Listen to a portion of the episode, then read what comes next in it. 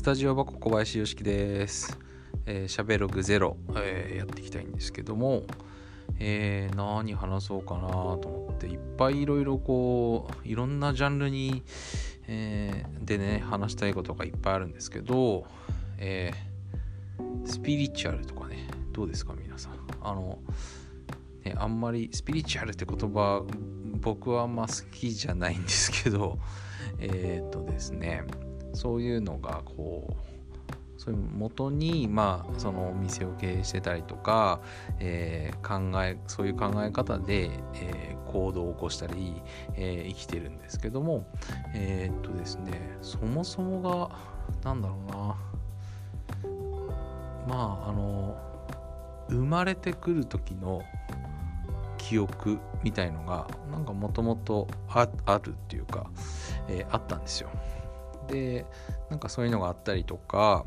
えー、なんかまあ後から親に聞いた話だと2歳ぐらいの時にもうなんかそういうの見えてた、えー、感じだったよっていうね霊的なもの見えてたよみたいな話だったんですね。で実際に自分で自覚するようになったのは、えーと、高校3年生のね18歳の頃ですかね、えー、その時の冬ぐらいかな夏ぐらいかな。の時に当時あのゲンチャリっつってねあの、えー、50cc バイクですよね。それをよく乗ってたんですよね。であの夜遅くまでこう遊んで友達と別れてであの柳田大橋っていうね橋がうちの近くにあるんですけど、えー、あんま言わない方がいいかな。でもまあそこの橋を渡って結構深夜ですね。こうブーンってバイクでこう走ってたんですよね。そしたらなんかこう、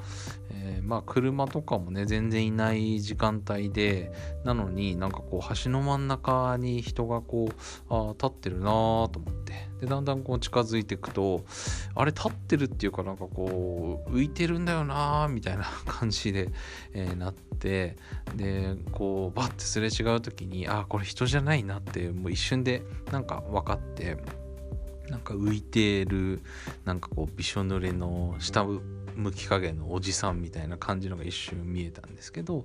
でそこで初めて見えてもうその日はもう怖くて怖くて友達にね電話今ね家帰ったら見ちゃってみたいな話をね、電話でしまくったりしてっていう感じででそこから18歳ですねからなんかそういうのがちょっとずつ見えたりとか感じるようになってきて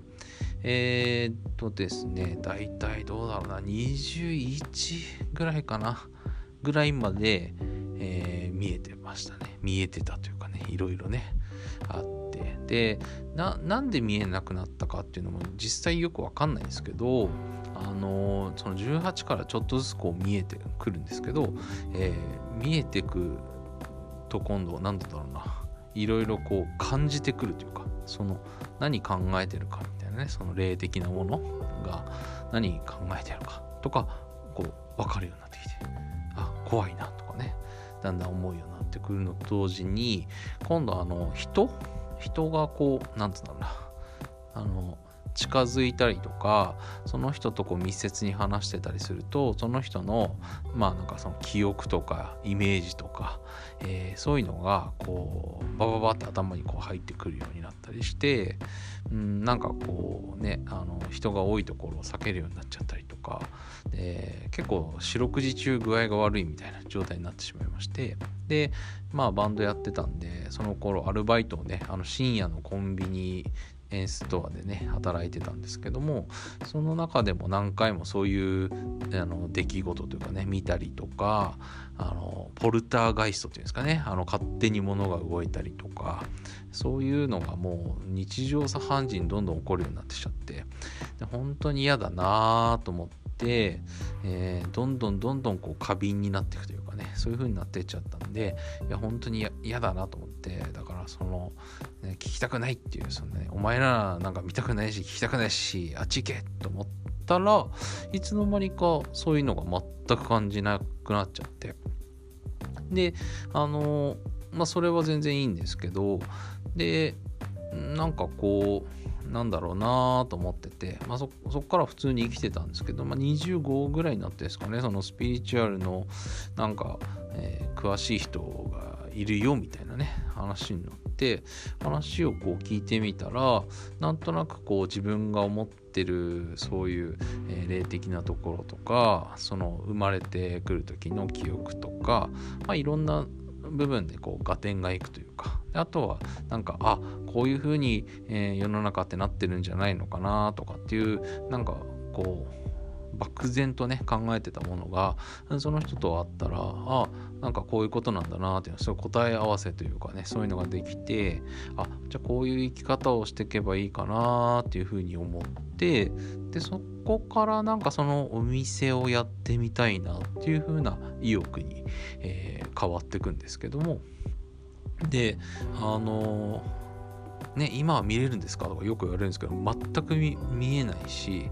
えー、感じないんですけどなんかこういうとこは言っちゃダメだよねとかこういうことをしたらいいよねとかっていうのはなんとなくずっと分かってる状態が、えー、続いてて、えー、さらに言うと、え2013年4年ぐらいの時からなんかこうまた別のなんつうんだろうな力というかうんなんかそういうのを、えー、感じるようになってきてでああこういうふうにこうなんか人類はしていかないといけないし進んでいかないといけないんだなっていうのがこう分かって、えー、いるつもりでいましてでなんかこうそういうのはなかなかね人に言うのもあれなんで、えー、言わなかったんですけどここなんか23年ぐらいで、えーと、そういう全く自分と同じようなことを思っててる人たちが、えー、結構たくさんいるっていうというか増えてるっていうんですかね増えていることに気がついてですねあのー、みんなすごいこう YouTube とかいろんなところでこう発信してるんですよね。うん、だからなんかそういうの恥ずかしくないかなっていうかやっぱりこう身近な人であのやっぱ自分みたいな、えー、まあ、なんかね、スタジオのオーナーの話とかだったら、えー、そういう話、ちょっと信じてもいいかなとかね、そういう人がいれば、そういう風なね、いい考えになってもらって、いいマインドで、こう、いい精神性で、えー、行動してってもらえると、すごく世界が良くなっていくと思うんで、えそういう話をね、あの、できたりとか、まあ実際にその、ね、あのいろんな、まあ、音楽教室も多分そうだろうしあの今ね軽音楽部ってやってるんですけどそちらでもなんかそういうのがあるかなと思ってやらせていただいてるんですけどうんとだからまあそういう風にあに変わってってるっていうかね、えー、時代だなと思いますね。もうすでにこう変わってきてるんだなと思います。あのやっぱりそのコロナね今すごくね大変な騒ぎになってるというかね、えー、なってるんですけどうん実際にそのコロナをこうなんだろうな予防もちろんねあのかかったら大変だと思うんですけどうんどういう意味があるのかなとかその先に何がこう待ってるのかなってこう思った時にあのコロナはそんなになんかこう悪いもんなんかなってこう最初先入観として思ったんですけど、えー、それでまあ実際にそのなんかねそういうスピリチュアル系の YouTuber の方の動画とか見てると、まあ、全く同じこと言ってるんですけど、えー、まあね全然怖くないよっていうねその今、えー新しいねその世界を作るために、ま、必要なことなんだよっていう、えー、ところですね。やっぱりその今のこう世界っていうのはこう三角形のねピラミッドの、え、社会ですよね。階級社会というかね。そういう社会からこう円の丸い社会みんなが手を、えー、取り合ってっていう社会に変わっていくための、えー、必要な、えー、まあ、その経過というか、まあ、あのアップデートをしてるとかね言ったりする人もいますけど、えー、そんなに悪いことではないのかなって思います。で実際にあのコロナに、まあ、本当にかかってしまったり、ね、あの身近にかかってしまう人も今後いると思うんですけど、えーと、その時にすごい注意してほしいのが、えーコロナに対してそんな悪いイメージじゃなくて、えーと、その中でもなんかねこう楽しいこととかねお笑い、の芸人さんの番組見てみたりとか笑ったりとか楽しいことを考えて、えー、その先に明るい未来が待ってるんだってことを思うと多分あんまりその悪い方向に病状としていかないんじゃないのかなって思います。やっぱりその今のそのやっぱりお金っていうところですよねお金に縛られた生き方っていうものを選択し続けちゃうとやっぱりまずいというかもう今それが終わりを迎えてる時なのかなと思うんですよね。それをだからあのコロナがあってとかね。でそこで今やっぱり皆さん自粛してますよね。やっぱりその今まではやっぱ働かなくちゃいけないからね。お金をこう稼がなくちゃいけないし。でお金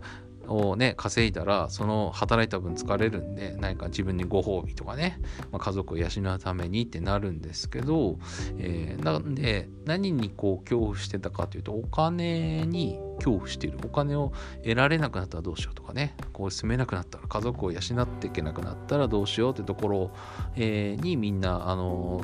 恐怖を抱きながらあの暮らしてるんですけど今はあの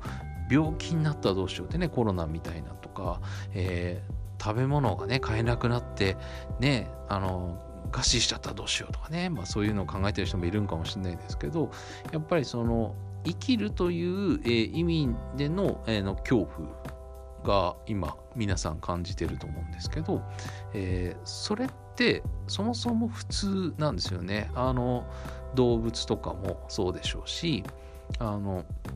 だからそもそも人間らしく生きるために今起こってることなんじゃないかなって、えー、思いますね。コロナ、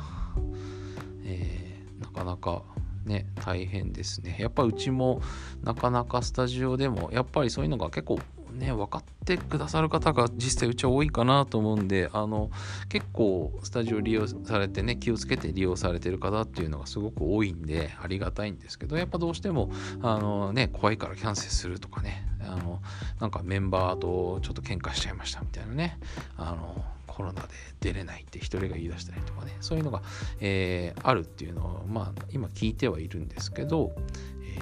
く怖くないよっていうのとそのやっぱ恐怖に感じるさせたいっていうまあその上の人たちというかねが、えー、恐怖に感じさせたいってことなんですよね。そうすると,、えーとまあ、その一般の人たちはその恐怖に対して行動をするので、えー、そこでまあその